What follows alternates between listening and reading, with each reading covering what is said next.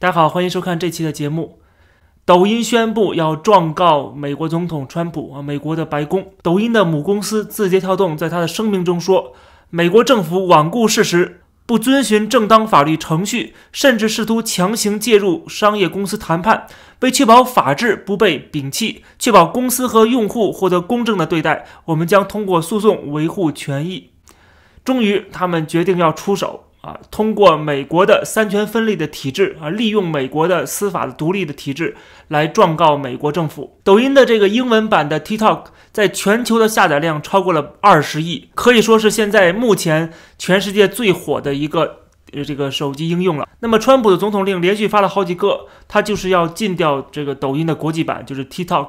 啊，当然给他们留了一条后路。如果你把这个企业卖给其他人，卖给美国公司，那么还能够让你继续的运行；否则的话，就对不起了。啊，这个行政命令在抖音看来是罔顾事实，这跟罔顾不罔顾事实完全没有关系。美国政府的理由是涉及到国家安全，就是说这个软件它有可能会侵害美国的国家安全，就是这么简单的。你不需要证据来证明它已经侵害了美国的国家安全。大家明白吗？就是美国政府如果经过评估，特别是呃对美国这个投资委员会，这个委员会经过了评估，得出了这个结论，说这个外国企业在美国的这个运行啊，这种投资其实它是之前是收购 Musical 这个软件，当时这个软件本身被收购就没有提交这个委员会进行审查，这本身就是有问题的，因为它已经可能涉及到美国的国家安全了。这个理由是，委员会认为之前抖音收购这个美国的这个 App 这个软件本身是有问题的。虽然你现在已经收购了，但是由于你没有申报啊，没有向这个委员会申报，所以我仍然可以审查你，仍然可以阻止你。这一系列的程序是完全合理正当的。啊，我们看到了过去也是一直在这么用的，这是美国的这个委员会成立的初衷，它就是要调查这些外国企业对美国的投资是不是对美国的国家利益、美国的国家安全造成影响。那么他得出这个结论，说这个对美国的国家安全有伤害啊，那或者说有潜在的伤害，那么当然就可以否决这样的一个收购，否决这样的一个交易，对吧？但是因为这个交易已经完成了，现在要否决它，怎么否决呢？就是让这个抖音，让这个 TikTok 退出美国。或者是把这个企业卖掉，就是这种方法来解决之前遗留下的那个国家安全的问题。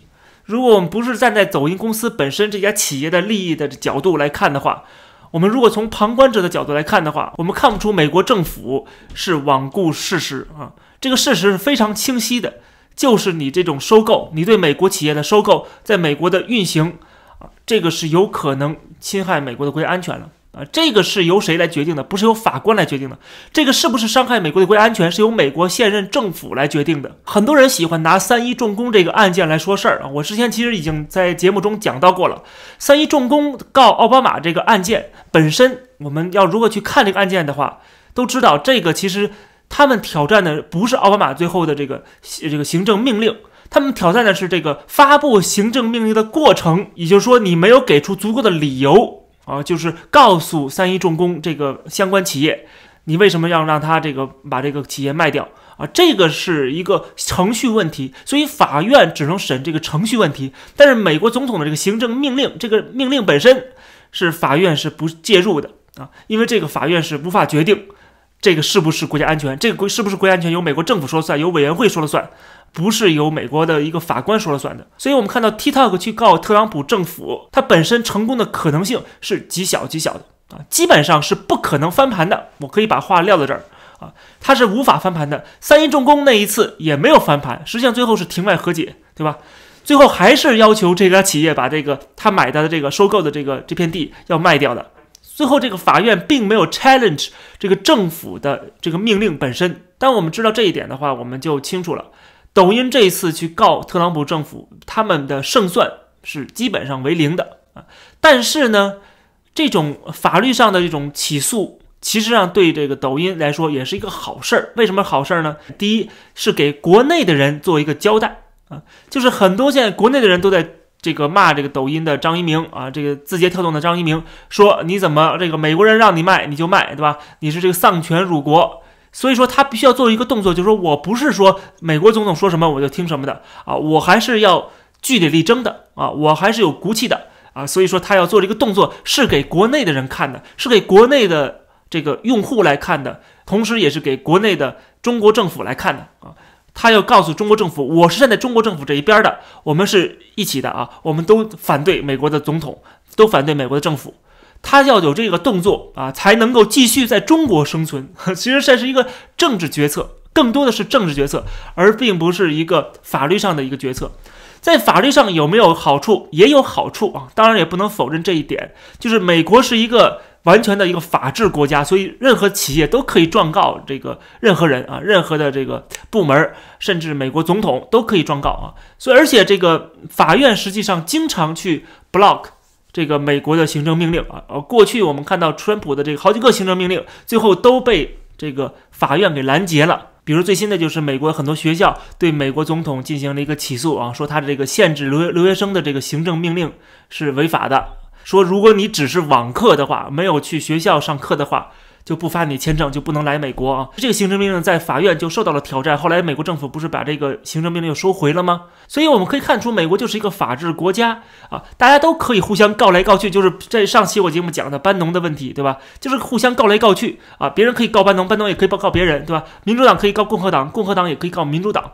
啊，这不是说政治迫害，这是只是双方的一个啊一个法律游戏啊，它是一个政治上的一个游戏。同样的，抖音也可以去玩这个游戏啊，这个游戏就是在美国是一个常态啊，它就是美国的政治的一个现状啊，就是三权分立，可以互相告来告去啊，大家都可以利用法律作为手段来维护自己的权利，或者是害别人都可以啊。总之就是大家都可以按照这个游戏规则来进行来玩，看谁最后胜利。那么抖音既然现在有这个实力。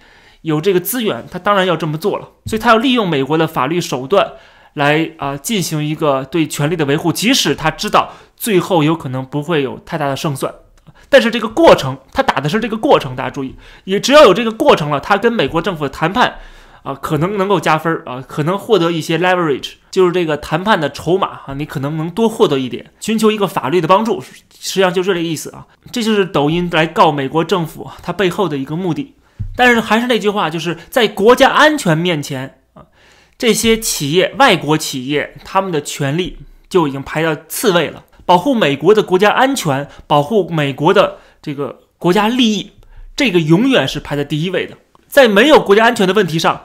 你这些企业在美国的经营啊，都会获得法律的保障，这是毫无疑问的事情。这就为什么这么多国家都要去美国投资，这么多国家都要进入美国，对吧？这么多的人，全世界的人都要跑到美国。现在美国光留学生就上百万，对吧？光中国留学生就三十多万。你再看看有多少人跑到中国去呢？美国是一个大熔炉啊，全世界的人都纷纷的跑到美国去，它是一个吸铁石，不停在吸引全世界的人才，吸引全世界的资本啊。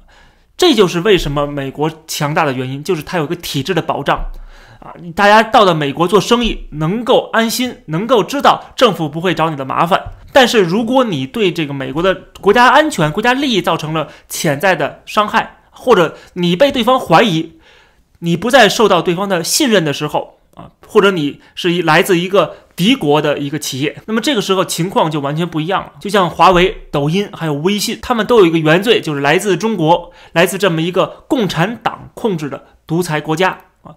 这个在西方眼里头是绝对不能相信的，或者是已经开始越来越不信任你了。这个时候，你这个企业又产生这样大的能量啊，获得了这么多的啊美国人的信息。这个时候，美国政府当然要出手，而且是必须要出手，必须要保护美国的国家安全，保护美国人的隐私。在这个问题上，我觉得美国政府去对中国这几个企业下手，这是责无旁贷的。这是他们的责任啊，保护美国公民利益，这是他们的责任。所以，抖音即使去利用美国的法律去状告美国的政府啊，这当然这个状告的本身，这个起诉本身就已经说明了美国的三权分立，这就说明了这些企业是有法律手段的，是有法律工具的啊。这个美国的体制提供给你们这些工具了，但是它总是有个前提条件的，这个前提条件就是说你不能伤害美国的国家利益。啊，这前提条件说你不能是来自一个敌国，嗯就像我的仇人跑到我家里来跟我说，你把你手枪交给我，然后我来打死你。啊，你觉得我会把手枪交给你吗？对吧？我会允许你跑到我家里来，来拿我的枪来打死我吗？对吧？这是不可能的事情。你不能说啊，这个对方也有获得这个手枪的权利。你不能说啊，因为你人间大爱，因为你崇尚那个，你不能说因为你这个崇尚自由民主，因为你支持这个公平，所以说我有枪，对方也得有枪，对吧？大家都有获得手枪的权利。那那你把你的枪给对方，然后让对方打死你，这有这么傻的人吗？但是由于美国是三权分立的，这个枪真的到了这个。敌人的手上，但是这个枪里头是没有子弹，能够推翻美国政府的这个行政命令吗？这个是不可能的。